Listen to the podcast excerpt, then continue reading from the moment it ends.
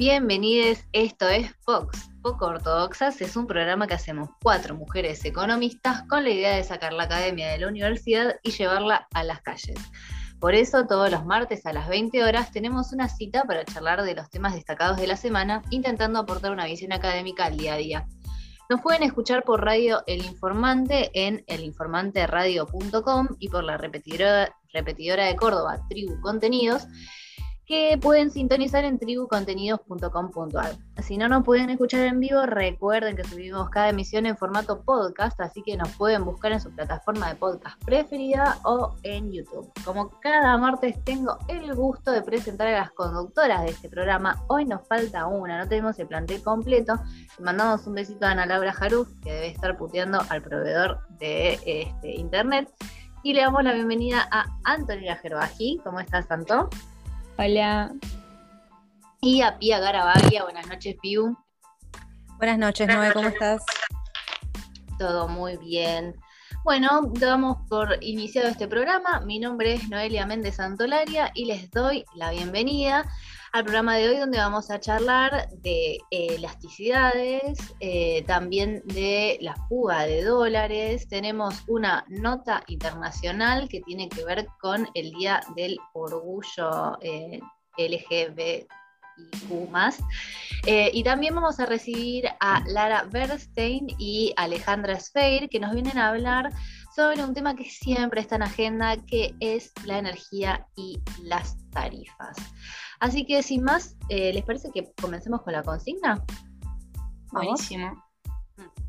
Bueno, para la consigna de hoy traje un eh, tema que muchas veces es medio polémico de, en la facultad, cuesta entenderlo, pero espero que con eh, la consigna de hoy les sea más fácil. el concepto es elasticidad, la elasticidad. La elasticidad en economía mide la reacción de una variable ante cambios en otra, es decir, indica en términos porcentuales la variación que sufre una variación, eh, perdón, que sufre una variable dependiente, que le podemos llamar X, ante un cambio en una variable independiente que habitualmente le llamamos Y.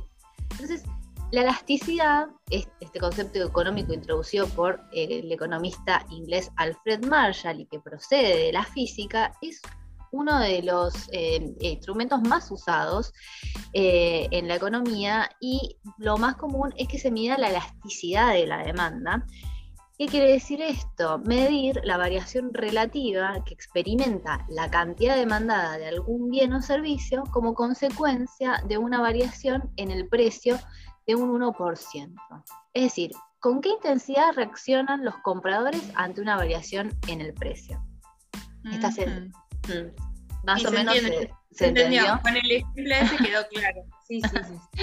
bueno, bien, hice todo un esfuerzo porque suena sencillo, pero después cuando tenemos que calcularlo es difícil. Em, pero otra cosa que tiene que saber sobre la sensibilidad es que puede adoptar tres estados. Cuando el número que calculamos es mayor a 1, quiere decir que la variable x, la dependiente, varía más que la variable y, la independiente. Es decir, que esa relación es elástica. Cuando eh, la elasticidad es igual a 1, se dice que eh, hay una elasticidad unitaria y entonces X e Y tienen el mismo cambio. Mientras que si la elasticidad es menor a 1, la variable Y, que es la independiente, recuerden, eh, varía en mayor medida que la variable X. Entonces la relación es inelástica. O sea, no es una, así como un ejemplo. Yo soy muy fan del queso Finlandia, pero a otro nivel. O sea, realmente lo necesito todos los días de mi vida para poder eh, vivir en paz. Entonces, si, el precio del Finlandia sube, yo igual lo voy a seguir comprando. Exactamente, no vas a disminuir la cantidad de Finlandia que comes. Exacto. Para vos, justamente tu ponderación te hace una, un consumidor elástico o inelástico. Claro. Inelástica. Yo soy inelástica. Entonces, claro, los típicos ejemplos de la facultad son los insulinos dependientes con la insulina, los fumadores con el precio del tabaco, etc. Y, con, si sos muy elástico es que no te importa tanto el bien y enseguida que aumenta un poquito el precio, chao. Adiós, al toque reaccionás. Claro. Puede ser que también los casos que tengan sustitutos más fáciles, por ejemplo, capaz, si, si te da lo mismo el Mendicrim, acá el, el, de marcas, ¿no? Mendicrim, Casancrem, fin. Y no manden un canje, ¿no? Porque, dale, la verdad. Finlandia creo que ya nos lo ganamos. Tú, queso no, preferido. Claro. Finlandia? Me debería sponsorear, pero bueno. Claro. Pero bueno, esto me, llevó a preguntarme eh, por las reacciones que tenemos ante cuestiones cotidianas, no solo ante, no sé, el precio de, del Finlandia sino ante la vida misma, porque hay gente que tiene lo que se dice la mecha corta, es decir, gente elástica que por cualquier cosa salta, y gente que tiene mucha paciencia y la denominaríamos inelástica.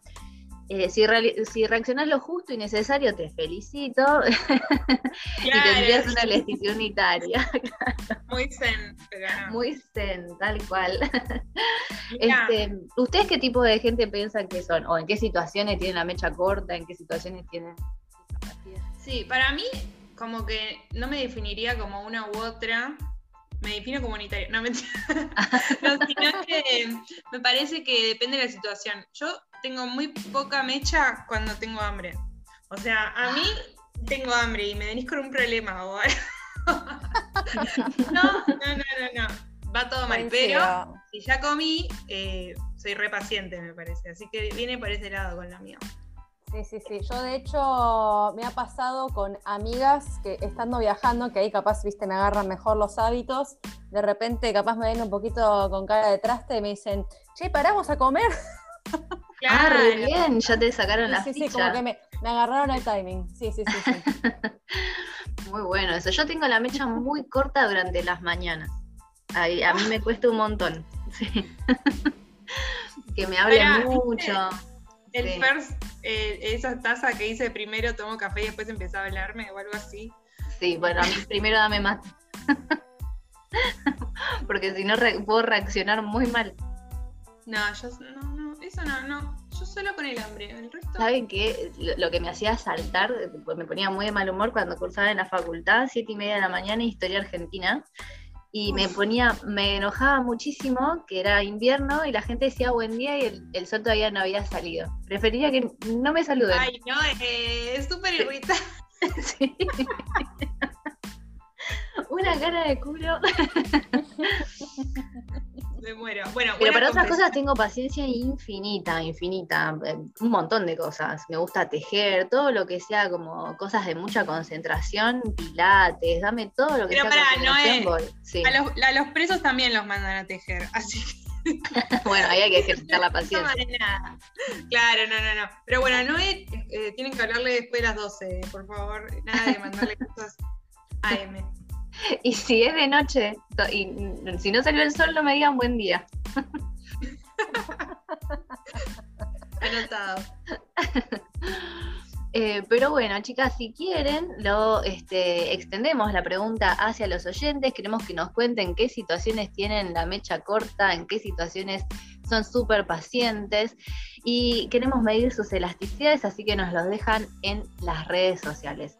Eh, si quieren, pasamos al tema de la semana de hoy. ¿Qué les parece? Vale.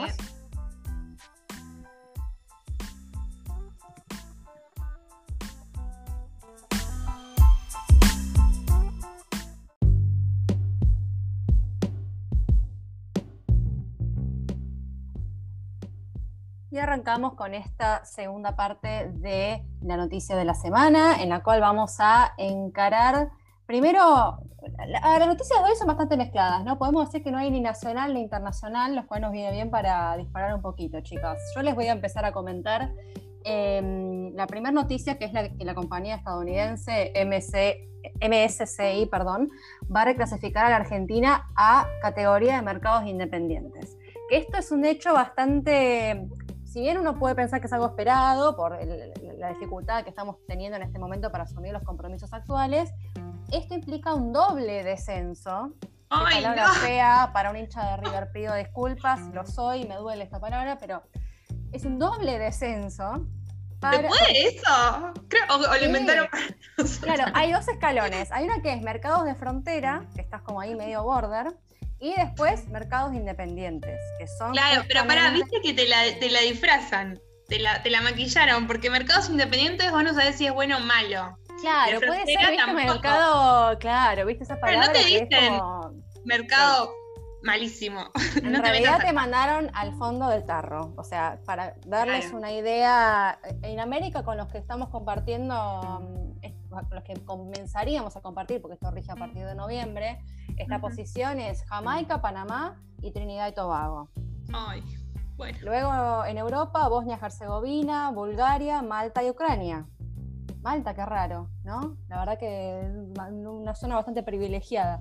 Este, Luego en África, Botswana y Zimbabue.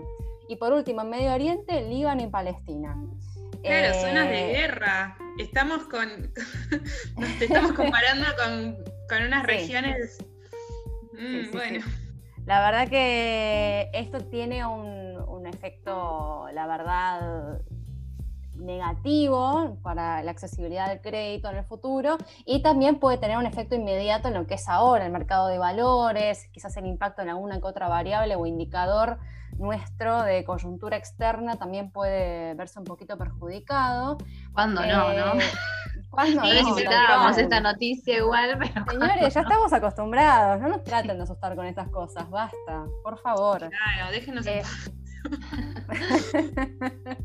Todo esto encima después de que eh, fue hace una semana o dos semanas que el ministro de Economía anunció eh, un pago preliminar para el Club de París para no entrar en default, pero también al mismo tiempo diciendo que la renegociación es, como que avanzaría. Con lo cual, bueno, este cachetazo puede caer un poquito mal, pero bueno, en definitiva el default no estaríamos entrando, con lo cual hay que ver cómo, cómo progresa el asunto. No sé qué. Sí. Esperemos pronto salir de, esta, de este descenso y que mejore la perspectiva, digamos. Ojalá. Sí, sí, sí, sí, esperemos que se pueda. Y por otro lado, sí tengo una noticia un poquito más eh, alegre, que es, bueno, primero en conmemoración del Día Internacional del Orgullo LGBTIQ, por favor, no me quiero olvidar de nada. Eh, que se celebra el lunes 28, se celebró el lunes 28 de junio. Justo pudimos eh, obtener la buena noticia de que el Senado argentino convierta en norma el cupo laboral para personas transgénero, travestis y transexuales. Eh, aplausos, ¿no? Aplausos, sí, sí. ¿Qué significa esto, ley de cupo? Bueno, primero que no es solamente sobre el cupo, hay varias cuestiones. Primero sí que el Estado Nacional va a tener que garantizar un mínimo del 1% de su planta laboral para personas travestis, transexuales y transgénero.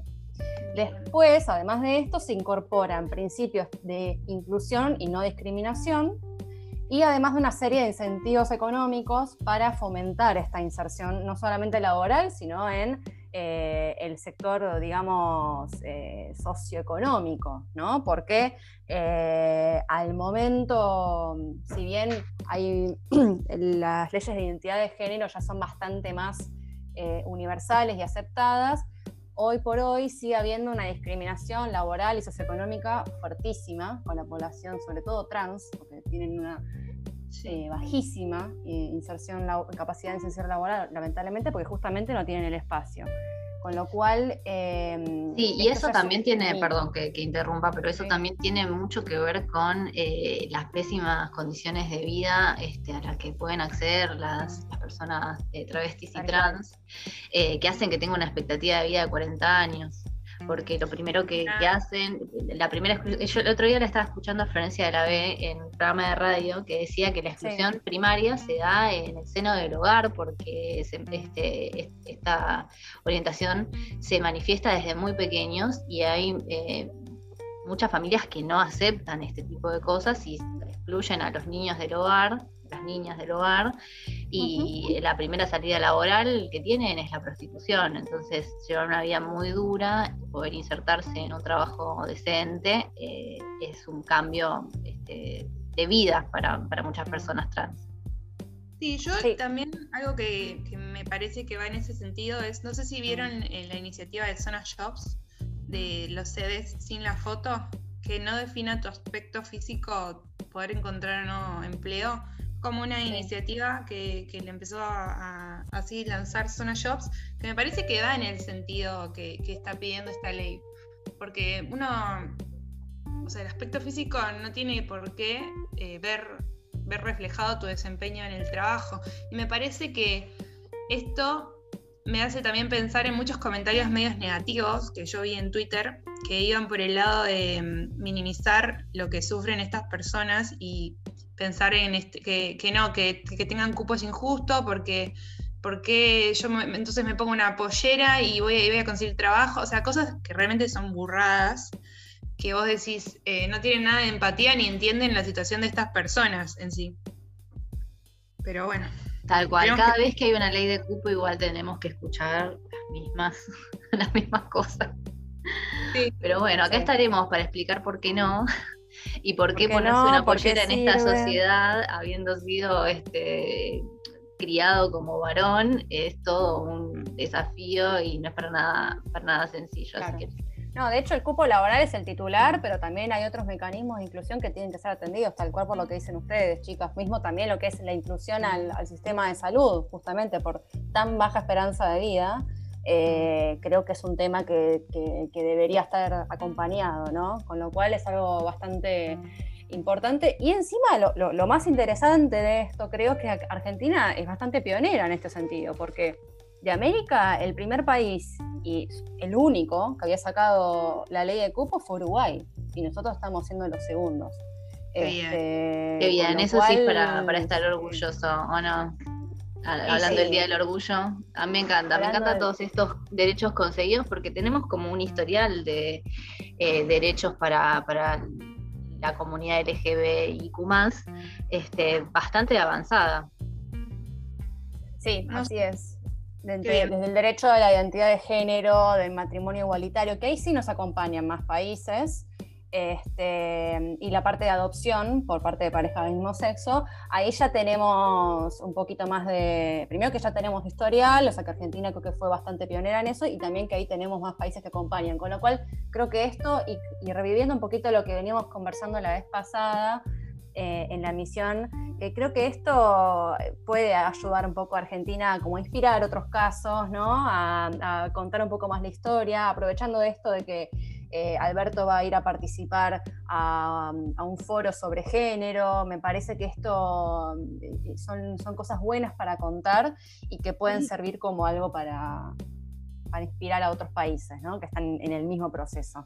Sí, y creo que también hay todo un trabajo que hacer desde el, día a día, porque me da la impresión de que en este caso la normativa va más avanzada que por ahí mucha eh, mucha gente de a pie, ¿no? Este, por ahí no, eh, todavía en, las casas o en las juntadas no se ve tanta apertura mental como la que muestra nuestra legislación, así que hay que siempre seguir dando la batalla y, poniendo estos temas en agenda para que algún día este, así sea.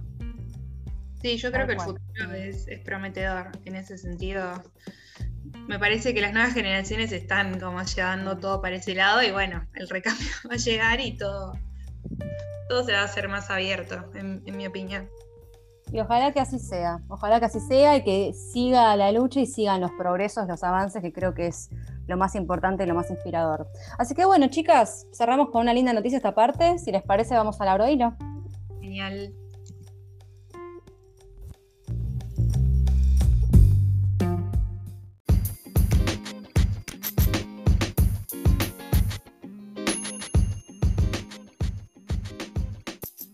Y nos vamos a meter en el abre hilo de esta semana. Y les voy a contar que esta semana vamos a hablar de dólares, porque salió un informe de la balanza de pagos que realizó el INDEC y arrojó un número que puede llegar a ser alarmante. En el primer trimestre de este año, el monto de divisas que los residentes tienen fuera del sistema financiero local, o sea, los bancos comerciales locales, y cuando digo fuera del sistema financiero local, quiero decir que lo tienen en cuentas en el exterior o debajo del colchón. A eso vamos a llamar fuga de dólares, ¿sí? Bueno, estos dólares que no están en el sistema financiero local creció en un 899 millones de dólares respecto al trimestre previo, ¿sí? Wow. Esta No sé ni lo que son 899 millones. No sé ni qué se puede comprar con eso, no tengo ni idea, creo que nunca lo voy a ver en mi vida. Pero esta cifra llega para abultar lo que hoy representa en total, porque ese fue el incremento que hubo, ¿eh? En total, esta llamada fuga, o sea, los dólares que los argentinos tienen en el exterior, llega a 250.374 millones de dólares. Estas son seis veces las reservas brutas del Banco Central, como si fuera poco. Creo que recontrapagamos la deuda con el FMI, el Club de París, con todos, o sea, nos quedamos encima eh, acreedores del mundo. ¿No eran 47 mil millones? sí, 47 mil millones. No, por eso, olvídate, pagamos todas nuestras deudas, nos sobra plata. Para que se dimensionen, es el 60% más o menos del PBI del país que según estimaciones estaría en 400 mil millones. Así que los argentinos tienen un montón de dólares. Lo que dijo el presidente del Banco Central es que Argentina no tiene un problema de falta de dólares, sino de exceso. Y tiene razón, están, pero no donde él quisiera. Claro. Pero, claro.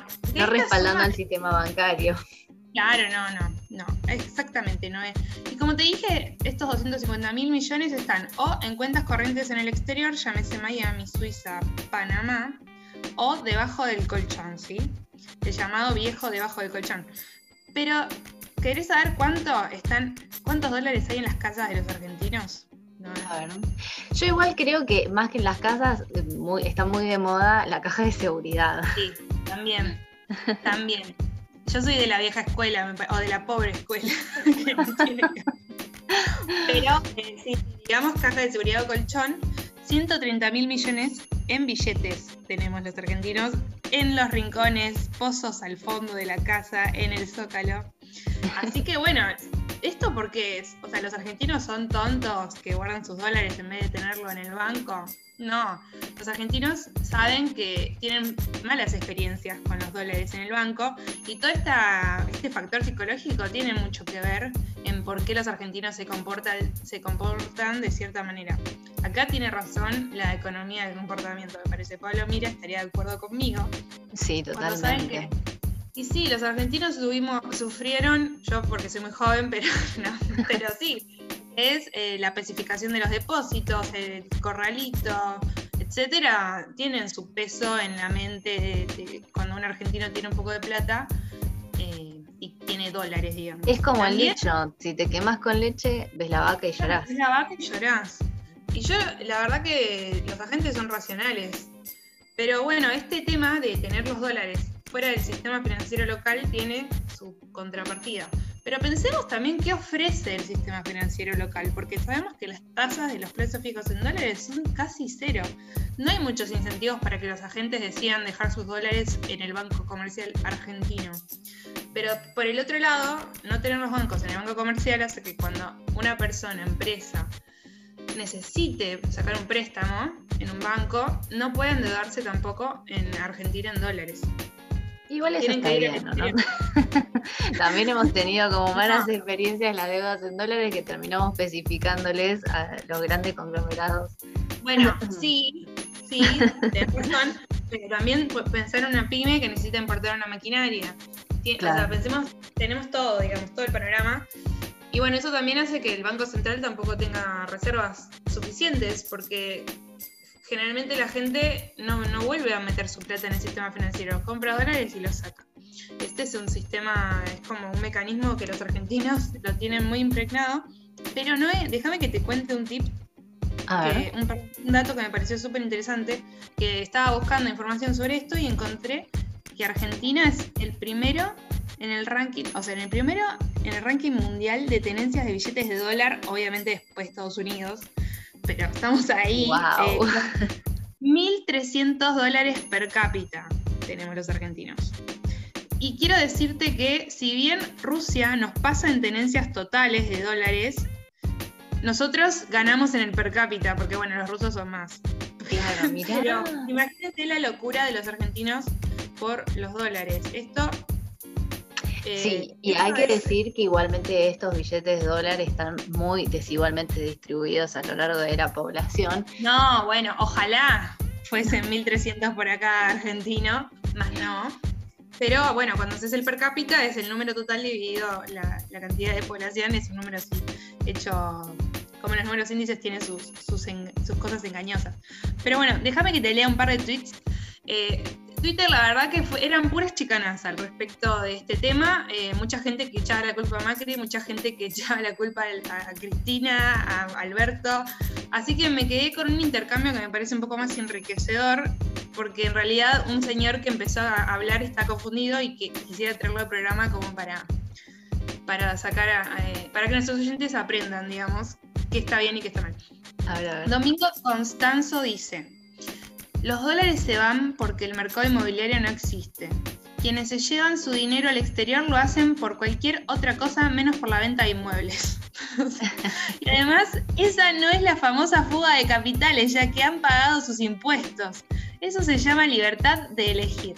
Bueno, acá lo que le quiero decir al señor Domingo Constanzo es que hay un error de concepto, porque, y ahí le responde Bernardo Palacio, que dice, estás equivocado.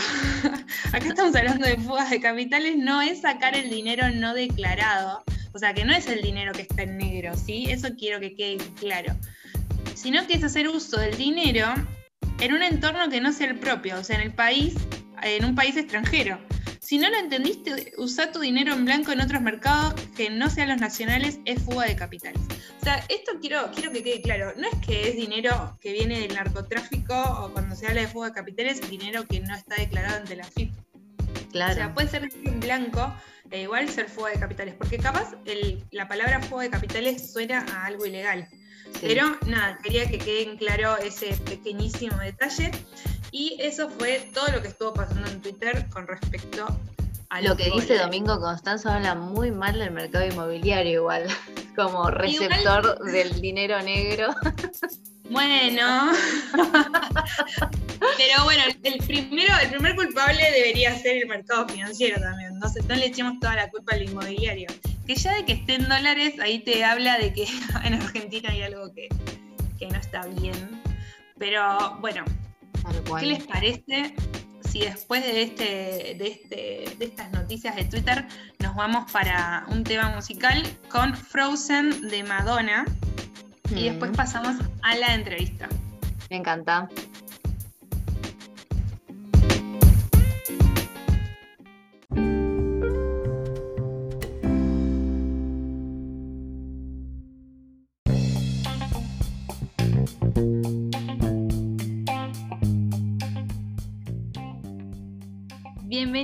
segundo bloque de Pox. Estamos en el momento de la entrevista y tenemos el lujo de tener a dos especialistas de la energía, porque no nos alcanzaba con solo una. Estamos con Alejandra Speir, que es economista, especialista en energía, y Lara Bernstein, que es antropóloga y doctora en la UBA, consultora del sector energético en el ámbito privado y en algunas organizaciones internacionales, a la vez que es asesora en el ámbito público y docente universitaria. También integra varios proyectos de investigación y ha realizado varias publicaciones nacionales e internacionales al respecto. Bienvenidas, chicas. Muchísimas gracias por participar de este programa. Hola. Hola, buenas noches. Buenas noches. Muchas gracias a ustedes. un, gusto. Muchísimas gracias por, por, estar acá. Hace un montón que queríamos ahondar en algunas cuestiones energéticas y hoy espero que nos saquemos las ganas.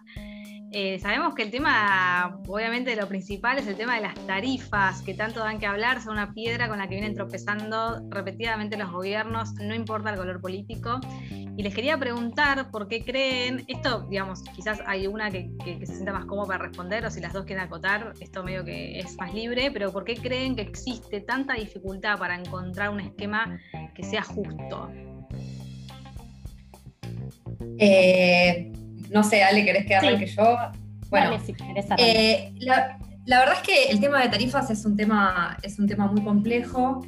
Em, es cierto que en distintos momentos históricos, recientes y más lejanos, eh, los, los, intentos por incrementar las tarifas y reducir los subsidios eh, fueron, digamos, materia de discusión en el ámbito público y en el ámbito judicial, digo, eh, ya desde el año 2002 que se intentaron incrementar tarifas desde el gobierno, este, hubo distintos frenos en el ámbito judicial, digamos, que fueron retrotrayendo los, incrementos, y siempre gira, digamos, a definiciones judiciales y a lo que, lo que circula en la opinión pública, esto de las tarifas Y en ese sentido me parece que uno de los grandes desafíos hacia adelante es definir, bueno, qué es justo y qué es razonable.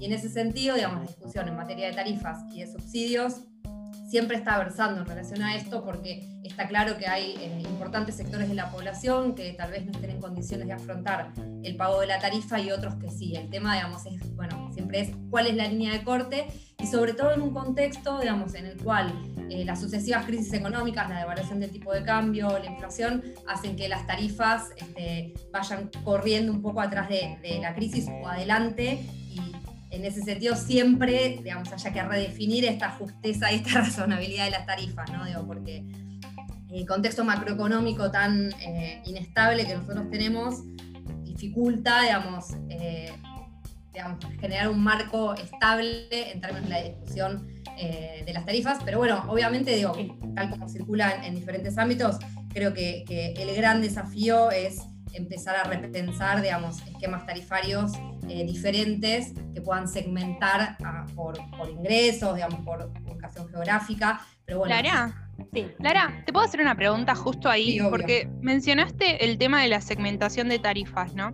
Y yo tengo una consulta. ¿Hay problemas técnicos para segmentar las tarifas? Digamos, ¿es posible? Porque yo pienso cómo se miden las tarifas hoy en día y es como que hay muchas medidores que hasta son tocados, ¿viste? Existe eso, o va el, señor a ver el medidor, ¿no es un poco ya obsoleto? Quizás si existiese una forma de medir los consumos más moderna, podría segmentarse más fácil. Digamos, ¿el problema es técnico de la segmentación? ¿Que falta la inversión en ese punto? Puedo. Sí, obvio, dale. Sí. Eh, claramente hay algunas, algunas dificultades que no tienen que ver eh, justamente con el tema de la medición, si bien hay algunas cuestiones técnicas que hacen a la medición, como por ejemplo la existencia de medidores inteligentes que permitan a las distribuidoras eh, ver, digamos, en vivo cómo está comportándose esa demanda, eso afecta quizás a otro tipo de, definiciones, más de tarifas por usos horarios, para redireccionar la demanda y aplicar distintas políticas de eficiencia. Sin embargo, en cuanto a la segmentación, hay algunas dificultades eh, que tienen que ver más desde la información que dispone el Estado y los titulares, el mayor problema tiene que ver con las titularidades del servicio. ¿sí? Entonces, eh, algo tan mínimo como eh, alguien que alquila una vivienda y no da de alta eh, con su propio nombre, que es el titular del servicio, puede generar a nivel agregado, en términos de bases de información eh, de las que dispone el Estado, algunos problemas de cruzamientos de datos y se viene trabajando a lo largo de estos últimos años en desarrollar distintas bases que permitan cruzar información tanto de ANSES como de AFIP como del Ministerio de Desarrollo Social, ¿sí? eh, tienen que ver con desarrollar también algunas bases, eh, digamos, más finas, porque hoy existe cierta segmentación. Actualmente hay vigente una tarifa social que tiene bastantes eh, problemáticas en términos de eh, inclusión y también de niveles de, subsidio, pero nos da una base, ¿sí? hay cierta base de información y se viene trabajando en mejorarla. digamos, es factible realizar una mejor segmentación. Lo que hay es que fortalecer, digamos, las herramientas institucionales para salvar eh, los errores eh, que pueda llegar a haber en términos de eh, facturación, titularidad del servicio, la composición de los hogares también, porque esa es otra variable que afecta, porque los ingresos se miden deberían medirse a nivel hogar y el titular es individual, es una persona física, entonces, bueno, hay algunas cuestiones menores que afectan a, poder avanzar, digamos, eh, con mayor profundidad en esa segmentación. Pero ese sería el camino. Alejandra, em, hay, por lo que me comentas, hay un camino marcado, saben cuáles son sus dificultades. ¿hay algún tiempo estipulado que vos digas, bueno, mira, se está trabajando en esto y quizás de acá a un año, dos, podamos tener una mejora en este aspecto o es como medio difuso el tema? Mira, yo los tiempos no, no te podría contestar, digamos, porque eso está, se está trabajando desde la Secretaría de Energía de Nación y hay unas cuantas líneas de trabajo en, esa, en ese sentido y, con esa dirección. Eh, eh, entiendo por lo que, eh, por conocimientos del sector, que en el mediano plazo, más tarde o más temprano, vamos a tener que avanzar en esto porque la discusión tarifaria, esto que mencionaba Lara, que es histórico, genera algunas tensiones, tanto a niveles del sector, ¿sí? tensiones sectoriales que tienen que ver con el alto nivel de subsidios, o los problemas de eh, precios, por ejemplo, como pasa en el caso de gas, con los precios de incentivo a la producción y los precios que paga la demanda, ¿sí? Eh, generan algunas tensiones sectoriales, pero también sobre todo algunas tensiones eh, macroeconómicas desde el punto de vista fiscal que fuerzan a tener que acelerar los, algunos tiempos. Y, creo que en este eje y, en, esta, en estas dos partes de la balanza entre lo energético y lo fiscal es que eh, se presenta el mayor desafío que tenemos en el corto plazo. y agrego una cosa más, digo, más allá de las tensiones fiscales, también genera inequidad el subsidio. O sea, digo, es importante avanzar en la segmentación tarifaria para avanzar en una mayor equidad en relación a la redistribución de los subsidios. Bueno, justo a eso este, quería, quería aproximarme y retomando un poco esto de, de lo justo y lo equitativo porque en la grieta que se vislumbró este, con eh, las tarifas de electricidad, hay argumentos atendibles por un lado y por el otro, ¿no? Este, mayor subsidio significa también mayor déficit, pero también menor subsidio significa que muchas de las personas que hoy están en el borde de la clase media o que incluso son pobres, tengan una mayor carga este, o un mayor gasto que, afrontar. ¿Saben si existe como una tercera posición en este tema, más allá del 9% pactado, algo que se esté pensando en términos de cómo equilibrar esas eh, inequidades de una manera que se pueda cuidar el déficit? Y la segmentación tarifaria es una, perdónale, digo, la segmentación tarifaria debería trazar un camino en ese sentido sí, eh, se está pensando de algún modo en, avanzar en alguna segmentación paulatina. Eh, yo lo que veo es que eh, se va a iniciar quizás con, con, un criterio menor, ¿no? Es decir, bueno, el primer decil de ingresos, el decil de ingresos más altos, quizás pensar en, segmentaciones múltiples, no solamente en una tarifa social y el resto, sino poder pensar en distintos niveles de segmentación que permita identificar ¿sí? y eh, disminuir las posibilidades de que se afecten los ingresos de familias y hogares que estén eh, en el borde, digamos, de, la línea de la pobreza o que eh, estén en, la clase media ¿sí? y que aumentos eh, extraordinarios de la factura puedan llegar a, repercutir en sus niveles de calidad de vida.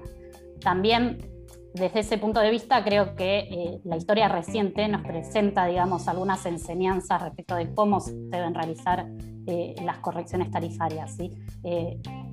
como mencionó Lara, desde el año 2002 que la Argentina atravesó distintos periodos tarifarios, ¿sí? momentos de tarifas congeladas y momentos de ajustes eh, totalmente eh, eh, disruptivos, ¿sí? ajustes de tarifas durante la gestión anterior que alcanzaron en algunos casos 3.000%, 1.000%, ¿sí? y esos aumentos de esa manera sin duda no serían una tercera posición, sí, habría que pensar poder planificar eh, un esquema tarifario en el mediano y largo plazo que permita, digamos, no ir corriendo atrás de la coyuntura, no ir corriendo atrás de una pauta fiscal, sino que permita pensar en su integralidad del sector insertado dentro de una economía que actualmente está en crisis. ¿sí? Entonces, desde, esa, desde ese lugar es que tenemos que pensar al sector energético como un sector fundamental para la economía argentina, ¿sí? y también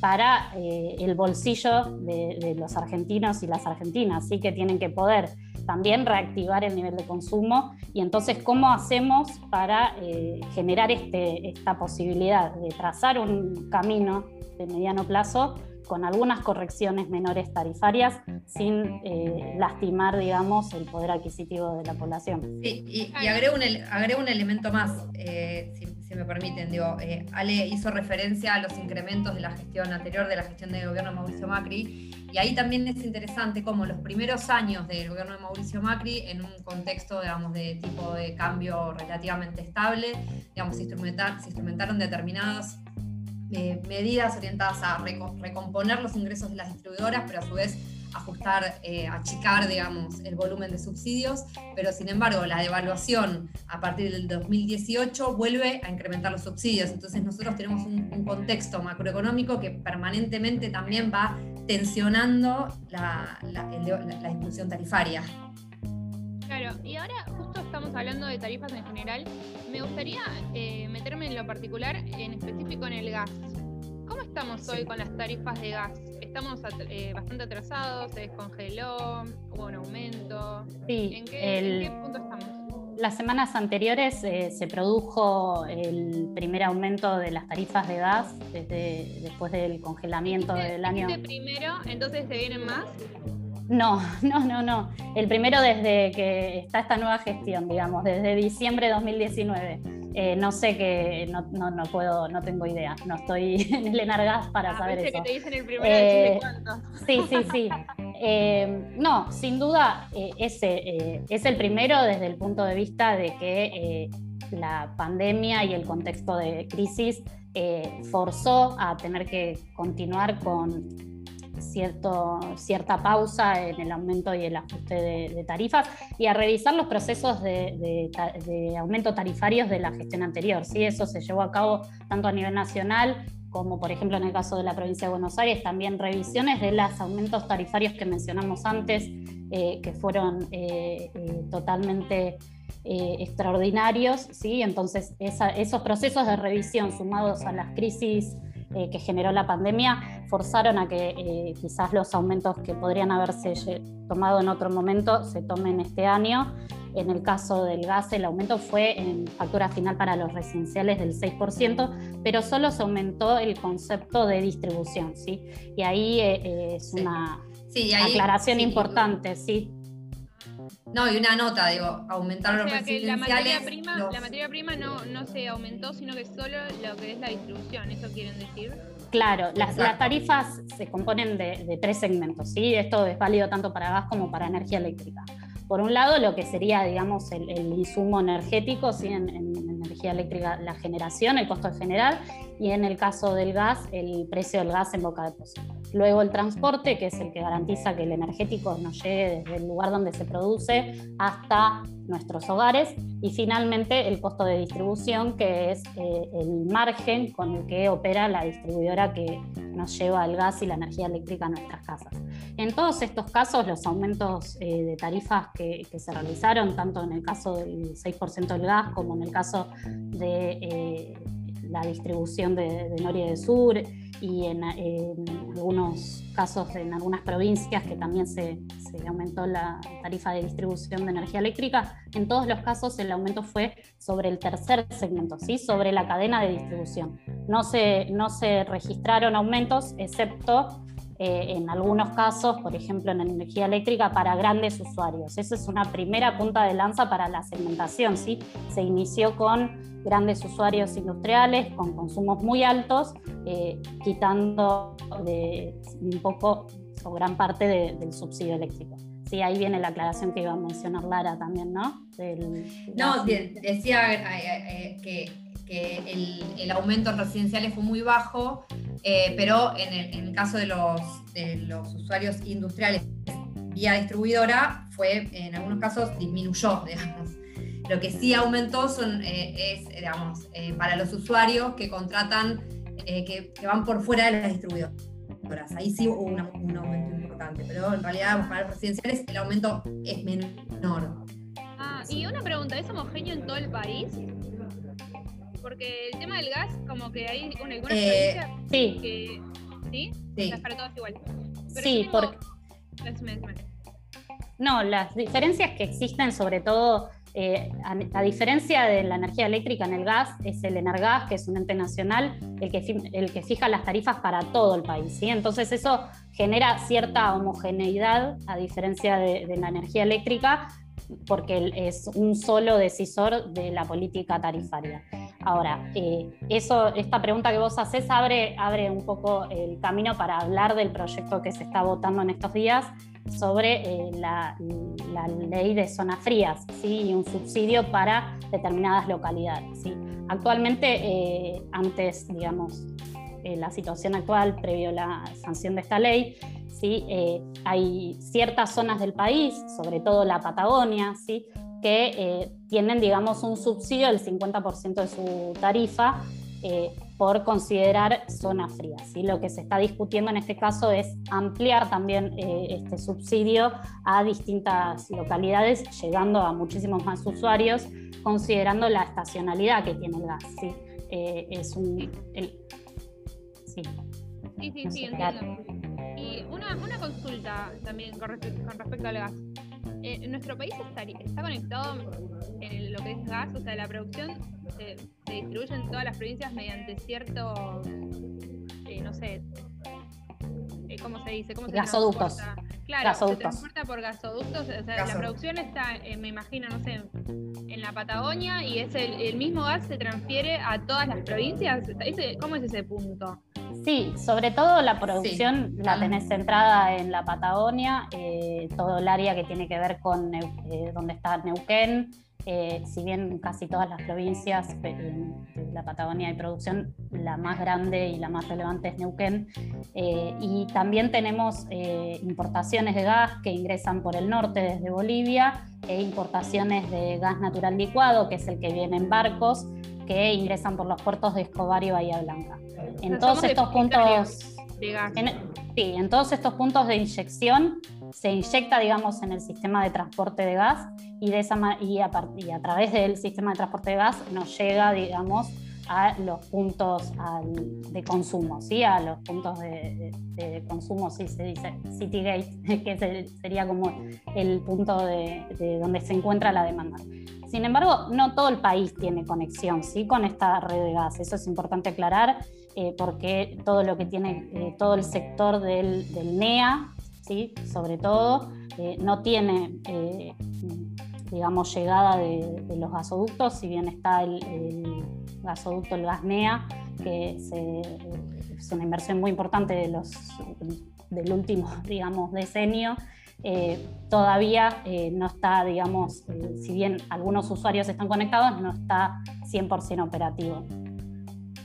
Ah, Bien, saben que eh, hablando de zonas frías, eh, quiero que me confirmen, pero hay también un proyecto de zonas cálidas, ¿puede ser? Que yo haya escuchado, no. No sé. Yo tampoco, no es la primera vez que lo escucho. Ah, bueno, no, hay, sí, lo había visto en el diario, que creo que del Frente de Todos dijeron, bueno, ahora que está el proyecto de zonas frías, vamos a buscar reducir tarifas eléctricas en provincias cálidas. Eh, En su momento les voy a ser sincera, pensé que era una fake y dije, ¿será? ¿Viste? Porque hoy en día quizás era un chiste, pero bueno, eh, lo estaba revisando en los medios, hay algo de eso, pero bueno, quizás es muy, muy prematuro. Este, pero bueno, al margen de, de hablar de, Sí, de tanto. Además ahí también hay que tener en cuenta lo que, lo que, mm, lo que decía Ale, digamos, que en el caso del gas tenemos una regulación. En el caso de la energía eléctrica no, digamos. Entonces lo que es, por lo menos el segmento de distribución, se define de manera provincial. Tal vez puede ser que haya algún proyecto que, que, bueno, que en el área de distribución que no, no- no- no lo conozcamos, pero puede ser que exista. Bien. Bueno, chicas, la verdad es que a mí me encantó, pudimos hablar un montón del tema tarifas. Bueno, nos había quedado una, una más y hacemos esta para cerrar. Si es más caro el gas o la luz. Em, no sé, yo la verdad les soy sincera, parezco re ignorante, pero eh, por suerte en mi departamento tengo todo incluido, entonces no sé ni cuánto pago de gas ni de luz.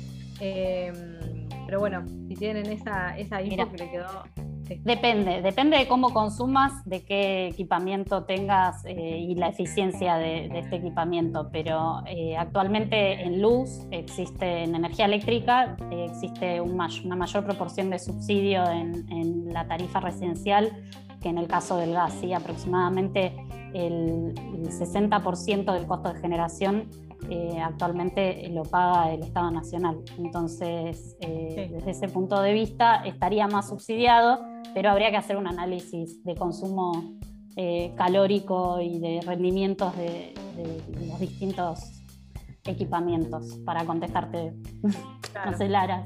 Sí, por, ahí, por ahí un tip, ahí digamos lo que, lo que sucede con el caso de la energía eléctrica, digo, pensando en el usuario final, ¿no? Digamos, la factura que vos pagás en tu casa, en el caso de la luz te puede pasar que si vos calefaccionás eh, con electricidad o te refrigerás, digamos, con electricidad, los meses de pico de consumo vas a tener una tarifa más alta, pero los meses que consumas menos, digamos, como que volvés al segmento cero, por decirlo de alguna manera. En el caso del gas, como el consumo está anualizado, el segmento, o sea, el segmento está anualizado. Entonces, si vos consumís mucho durante el invierno y pasás a, una categoría que paga un metro cúbico más alto, también vas a pagar un cargo fijo más alto y en los meses de menor consumo igual vas a tener un cargo fijo más, más alto todo el año, no sé si se entiende. Ah, bien, sí, sí. En ese sentido, como. Un buen tip tiraste ahí, Lara. ¿eh? Comprendo, comprendo.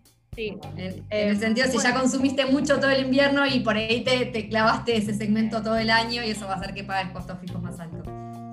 Mirá, bueno, buena data. Bueno, chicas, ahora sí, creo que nos sacamos por lo menos las dudas más principales que teníamos, la energía. Les súper agradecemos haber participado de esta entrevista. Em, esperamos que las haya pasado bien, que quizás el día de mañana podamos volver, que siempre las tarifas son tema de, los diarios. Obvio.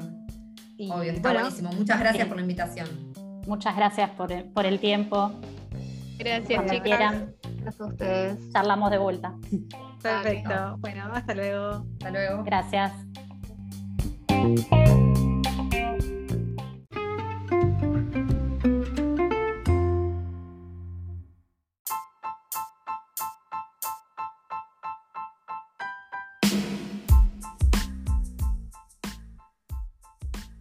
Nos terminó el programa nomás. No queda más que despedirnos hasta la próxima semana, hasta el próximo martes. Pero no los dejamos solos, nos seguimos comunicando en las redes. ¿Dónde nos encuentran, Anto? Sí, nos pueden escribir en Instagram, Facebook y Twitter como Poco y Bajo Ortodoxas. Y si nos quieren volver a escuchar, porque fue un programón, hay que decirlo, nos vuelven a escuchar en Spotify como Poco, perdón, Pox Poco Ortodoxas y también en YouTube como Poco y Bajo Ortodoxas. Fantástico, bueno, eh, buena semana, Anton. Dale, buena semana, nos vemos. Nos vemos.